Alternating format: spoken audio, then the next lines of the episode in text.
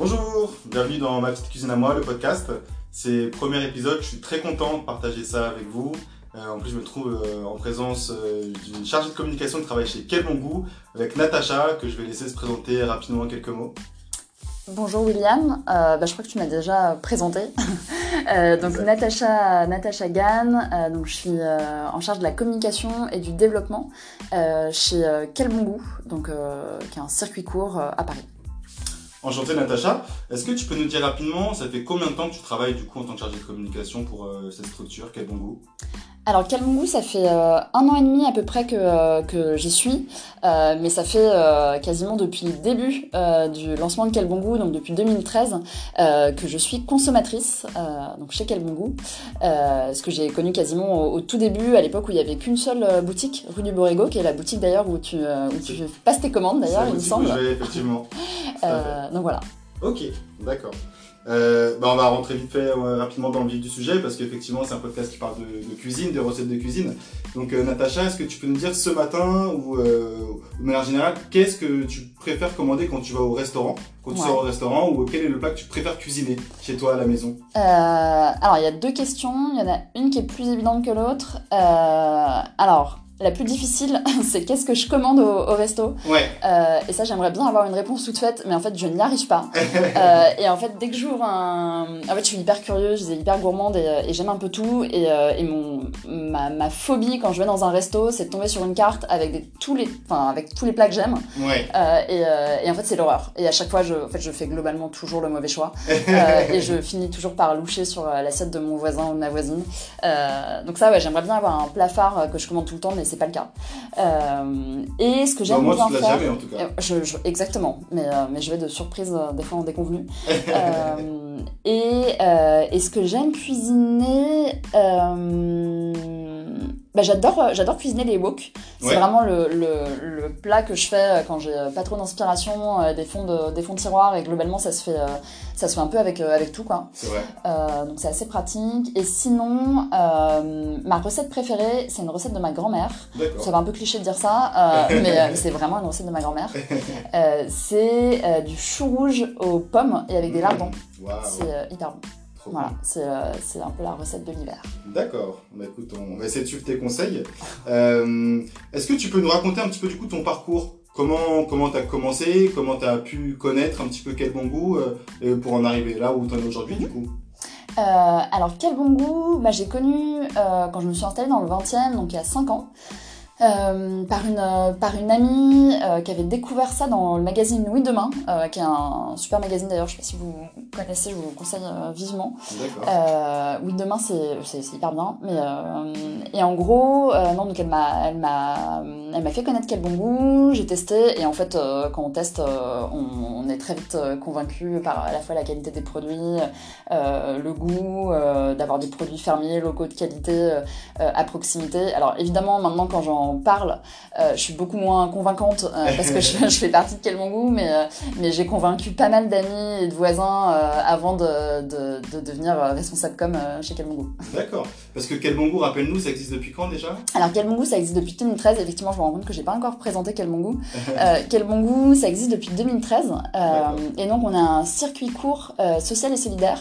Euh, et donc on, poursuit en fait deux objectifs sociaux qui sont à la fois euh, de démocratiser euh, l'accès au circuit court à des populations les plus larges possibles à travers des prix très bas, enfin très bas, en tout cas beaucoup moins élevés que la plupart d'autres circuits courts aujourd'hui à Paris, et de soutenir des petits producteurs qui sont majoritairement situés en Picardie et d'alléger euh, leur charge de travail. Donc aujourd'hui, il y a 71% du prix de vente qui est reversé euh, aux producteurs et, euh, et quel bon goût, nous on s'occupe de tout et c'est pour ça qu'on arrive à proposer des prix, des prix bas, c'est qu'on mutualise tous les transports et on va chercher les commandes directement chez les producteurs dans des points de collecte qui sont situés en Picardie. D'accord. C'est comme ça qu'en mutualisant la logistique et les transports, on parvient à, à, essayer de démocratiser les, les, les bons produits fermiers et à se positionner sur des prix euh, qui, euh, sur des fruits et légumes, sont même plus bas que des supermarchés. Quoi. Il peut y avoir deux types de circuits courts en quelque sorte. Euh, tu as de la vente directe, Donc ça, c'est des choses qui se font de plus en plus et la plupart de nos producteurs, en fait, euh, vendent aussi en direct sur leur ferme ou, ou via des, des fermes partenaires à côté, des voisins, des voisines. Euh, ils vont vendre aussi sur des marchés, donc ça, ça sera vraiment du direct producteur à proprement parler. Et un circuit court, c'est un circuit où il y a un seul intermédiaire, et là, en l'occurrence, c'est euh, nous, en fait, l'intermédiaire. Euh, donc il peut y avoir deux types de, deux types de circuits, euh, et nous, on a fait le choix voilà, de se positionner en tant qu'intermédiaire, et en fait, nous, nos producteurs, euh, ils sont situés, euh, donc, ce que je disais tout à l'heure, majoritairement en Picardie. D'accord, ok. Et en fait, en Picardie, c'est quand même euh, un tout petit peu plus difficile de vendre en, en vente directe que pour des producteurs qui sont en Ile-de-France et qui ont, je sais pas, 15-20 km pour aller vendre dans une grande ville ou, euh, ou à Paris. Là, en, en Picardie, ils ont un- quand même un bassin de consommation qui est un tout petit peu plus euh, restreint. Et donc nous, et en même temps, euh, c'est difficile pour eux de faire la navette jusqu'à Paris ou jusqu'à Lille parce que ils sont faciles à 150-200 km. D'accord. Et nous, en fait, en mutualisant les transports et en allant chercher les produits directement chez eux, on, on leur permet d'alléger vraiment leur charge de travail et surtout d'accéder à un bassin de consommation qui est énorme. Euh, parce qu'aujourd'hui, on a quasiment euh, 25 000 personnes euh, qui sont euh, inscrites chez Kelbongo euh, sur notre euh, newsletter. D'accord. Et est-ce que vous avez réussi à avoir des retours même sur le, l'évolution qu'elles connaissent même les producteurs? Est-ce qu'on Ouais. voit, vous pouvez évaluer un petit peu l'utilité sociale Ouais. de votre projet, aussi bien au niveau des consommateurs euh, parisiens Ouais. et d'Île-de-France que même des, des producteurs qui se trouvent en Picardie? Alors c'est hyper intéressant euh, et c'est des choses sur lesquelles on est en train de travailler. Euh, alors c'est, on essaie de trouver du temps pour, euh, pour le faire, mais c'est pas toujours facile de dégager un peu de l'opérationnel. Euh, mais en tout cas, c'est des choses qu'on voudrait mettre en place. Études d'impact côté product, côté consommateur, c'est quelque chose qu'on voudrait faire, mais on, mais voilà, on n'a pas le temps encore trop d'approfondir. Euh, au-delà des euh, caractéristiques un peu socio-démo euh, qu'on demande de temps en temps euh, quand on fait des petites études, c'est un peu plus, plus- plus compliqué. Ce qu'on voit, c'est qu'on touche tout le monde. Euh, on touche aussi bien des familles, euh, des étudiants, euh, des retraités. euh, et ça, euh, voilà, on est, on est super content. On est, on est implanté dans des quartiers prioritaires de la ville.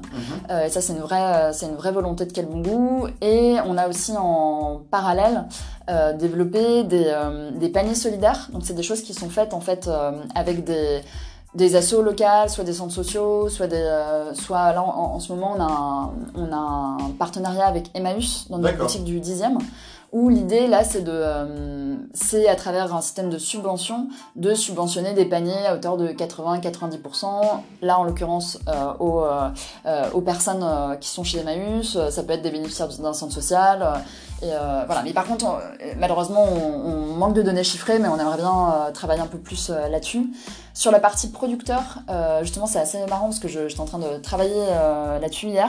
Euh, on a, enfin, ça, ça tombe parfaitement. On a justement fait une petite étude auprès de nos producteurs, D'accord. donc qui était pas uniquement centrée sur l'impact, mais mais qui était un peu plus large.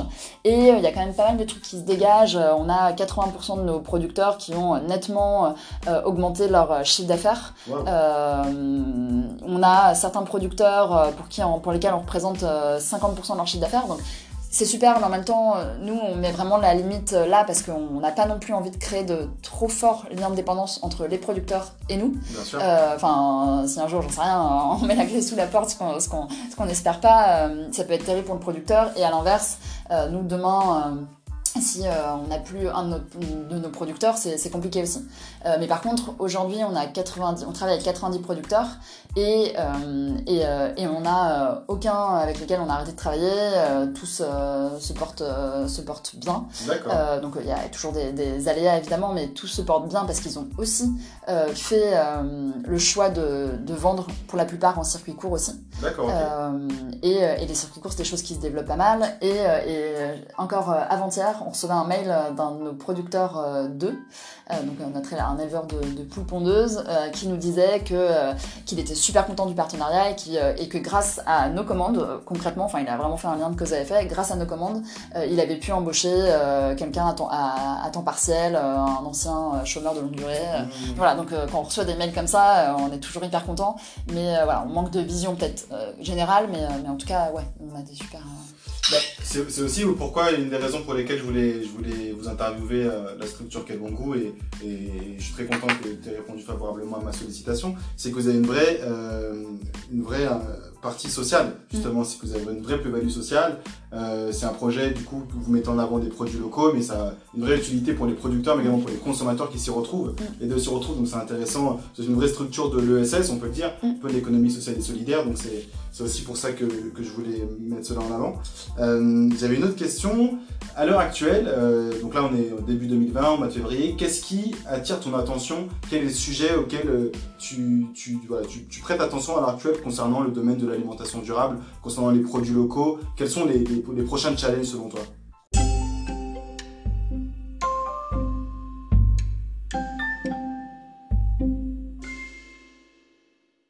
C'est une bonne question. Euh, moi, je pense qu'aujourd'hui, euh, aujourd'hui, l'enjeu de d'accessibilité, en fait, il y a en, en 2013, quand Quel Bon Goût s'est lancé, euh, c'était super dur de trouver des produits euh, locaux fermiers à Paris, euh, Ouais. des- des- et, et encore plus euh, à, à prix bas. Euh, et euh, c'était assez compliqué. Il y avait euh, les AMAP, il y a toujours les AMAP, euh, mais qui, euh, mais qui sont quand même euh, un peu contraignantes et surtout en fait euh, du fait des contraintes euh, qu'on comprend hein, complètement, mais du fait de ces contraintes euh, ne touchent pas euh, la euh, population la moins engagée ou, ça dissuade un peu de faire le premier pas. Et du coup, nous l'idée de Quel Bon Goût à l'époque, c'était vraiment d'essayer de, de, de trouver une, donc un système beaucoup moins contraignant puisque on- n'y a pas de, on commande quand on veut, ce qu'on veut, il Ouais. n'y a pas d'engagement, d'inscription, ni de frais d'inscription, ni d'obligation de commander à l'année. Enfin, c'est vraiment du sans contrainte et, et du coup c'était vraiment un, un- enfin voilà un vrai un vrai avantage là-dessus. Euh, Aujourd'hui, trouver des euh, l'enjeu de, de, de trouver des produits euh, fermiers locaux à Paris, il est il est beaucoup moins prégnant parce qu'il y a plein d'initiatives qui se développent et on est super content. Enfin même si ça fait de la concurrence, Ouais. en vrai, on est, on, est, on est hyper content que ça se développe parce que c'est quand même le but à terme de sortir de- du, du système productiviste et, et, et des, et, des, et, de la- et des supermarchés. Ça. Mais, mais par contre, toutes les initiatives qui se développent, bah en fait, euh, il n'y en a aucune qui joue le vrai jeu du prix euh, Ouais. et de la transparence euh, sur les prix. Et, euh, et ça, je trouve que c'est hyper dommage parce qu'en fait, aujourd'hui, euh, manger du, des produits bio locaux, euh, ben, ça reste entre guillemets un truc de bobo. Euh, en tout cas, ce qui est- c'est c'est beaucoup vu euh, comme tel et c'est quand même hyper dommage parce que euh, parce qu'on peut, enfin, on peut vraiment essayer de jouer le, le, le, le, vrai jeu de- d'essayer de, voilà de- d'être transparent sur les prix et de pas et d'essayer d'ouvrir euh, le bien manger euh, à tous. Donc il y, a- ce premier constat là. Et, euh, et le deuxième constat, euh, c'est quelque chose qui, je pense, devrait, enfin, qu'on commence à pressentir un peu, mais qui qui se fait pas tant, tant sentir que ça. Mhm. C'est qu'aujourd'hui, en fait, on parle beaucoup de comment dire euh, on- de plus en plus, je sais pas si tu as, si as lu des articles en ce sens, Ouais. mais on dit souvent que les, que les circuits courts, en fait, euh, en termes d'empreinte carbone, Ouais. c'est pire euh, qu'une tomate sous serre Ouais. qui, a, poussé au fin fond de l'Espagne. Et ça, c'est des. c'est- un peu. Enfin, je pense que c'est quelque chose euh, sur lequel il faut vraiment qu'on arrive à se pencher et qu'on Mhm. arrive à essayer de, de démêler un peu le, le vrai du faux euh, et d'essayer de, de voir comment on peut mutualiser au maximum euh, les circuits courts et essayer de les faire changer un peu d'échelle Ouais. euh, plutôt que ça soit le petit producteur qui se déplace euh, avec, avec sa petite camionnette et qui fasse euh, 300 km pour livrer ses, ses, ses- ses 4 kilos de carottes Ouais. qui en fait ont, ont une empreinte une empreinte carbone terrible. Alors nous du coup on mutualise le transport donc c'est pas la c'est pas la question mais avec le développement des, des circuits courts euh, voilà il va falloir qu'on clarifie un peu ces histoires de Ouais. simples les enjeux. hein, ouais. Mais justement, en plus, tu parlais de- d'éviter de, plonger dans ce système un peu de productiviste. Mais là, j'ai une question qui, qui vient de, de surgir dans ma tête. C'est effectivement, là, euh, donc, de Quel, Bon Goût, c'est né en 2013. Euh, là, vous disiez que vous aviez des. C'est combien de producteurs avec qui vous travaillez? Euh, on travaille avec 90 producteurs. Avec 90 Ouais. producteurs. Est-ce que vous fixez une limite dans le, peut-être dans les commandes que vous recevez, dans le fait de pas avoir des milliers de producteurs non plus, pour voilà, pour ne pas non plus se rapprocher trop du système du supermarché, parce Ouais. qu'à force de grandir, il y a aussi cette question de comment rester dans notre dans notre idée de voilà, circuit Mhm. court, ou en même temps, on a de plus en plus de clients. Comment vous conciliez un petit peu Ouais. l'aspect économique et l'aspect aussi beaucoup plus euh, euh, respect de vo- votre ligne directrice depuis le début? Alors, le... Alors nous, le- le- l'objectif, euh, il, est, il est quand même de massifier notre impact. Donc, je parlais d'impact tout à l'heure. Euh, notre objectif, il est vraiment de massifier notre impact, tant en termes de nombre de producteurs aidés euh, que, de, euh, que de nombre de, euh, de clients euh, touchés, enfin de consommateurs touchés. Donc, euh, donc l'objectif, il est là. Après, euh, après euh, c'est pas parce qu'on on travaille avec... euh, et de toute façon, les deux vont de pair. Euh, là, dès qu'on ouvre une nouvelle boutique ou un nouveau point, euh, et ben en fait, euh, comme on travaille avec des tout petits producteurs, Ouais, euh, ils ont des euh, capacités de production limitées. donc on va avoir, je sais pas, un, producteur qui va pouvoir, notamment par exemple l'été, Ouais. l'été, la période des tomates, elle va être hyper concentrée sur deux mois, pas plus. Et, et en fait, nos producteurs, ils vont avoir une, ils, ils sont tous dans le même coin. Donc en fait, les tomates quand elles donnent, elles donnent toutes au même moment. et quand il n'y en a plus, il n'y en a plus. Et Ouais. donc, du coup, certains vont pouvoir nous fournir que une semaine que euh, 10 kilos, l'autre 15, l'autre 20. Et donc du coup, c'est pour ça qu'on on, on fait appel à une diversité de producteurs pour, euh, pour, pouvoir, euh, pour pouvoir tout simplement s'approvisionner. euh, mais, mais on n'est pas sur des énormes producteurs qui, euh, qui vont passer par euh, 50 intermédiaires. Enfin voilà. Donc en fait, no- no- notre, euh, notre objectif, c'est évidemment de croître, tout à fait de ne pas perdre notre ADN dans, dedans. Mais en fait, c'est croître de façon un peu linéaire en aidant juste plus de producteurs et en touchant plus de consommateurs. Mais c'est pas.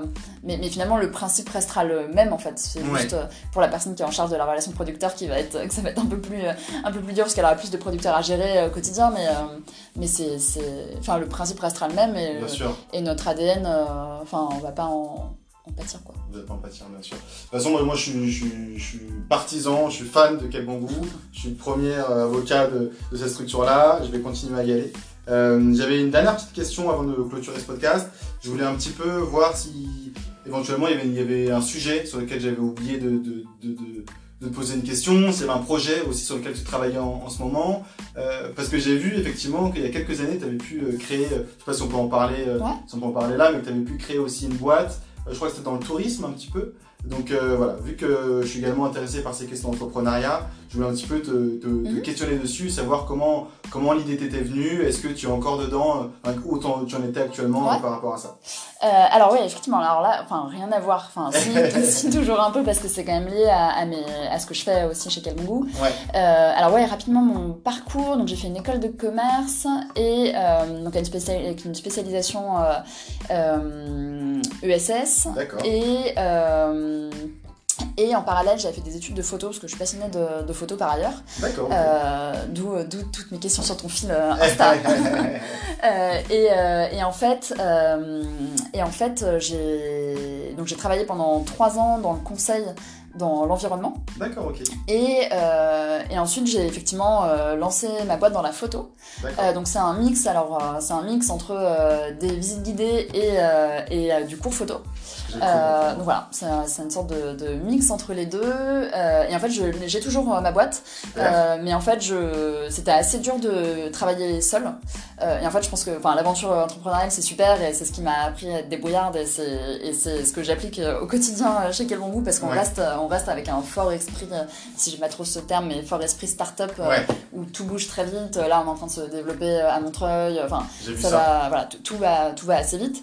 Et donc, il faut savoir euh, un peu gérer euh, tous les réseaux sociaux, euh, tous les canaux de communication, euh, les, euh, euh, enfin, voilà, les, les stratégies d'acquisition, etc. Donc, euh, donc c'est quand même un, un enjeu.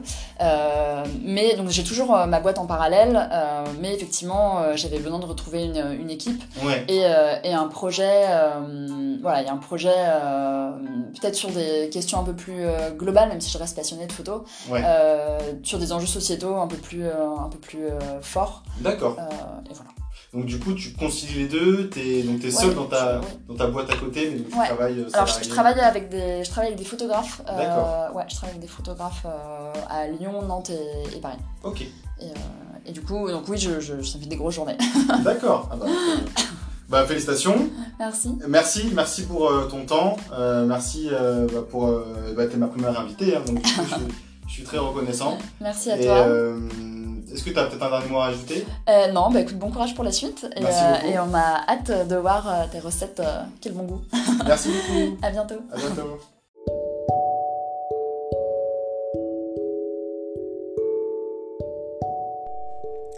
Ça y est, c'est la fin du premier épisode de Ma petite cuisine à moi, le podcast. J'espère sincèrement qu'il vous a plu, que le contenu vous a intéressé. Si c'est le cas, n'hésitez pas à laisser des commentaires pour me faire part de vos suggestions pour les prochains épisodes à venir. A très vite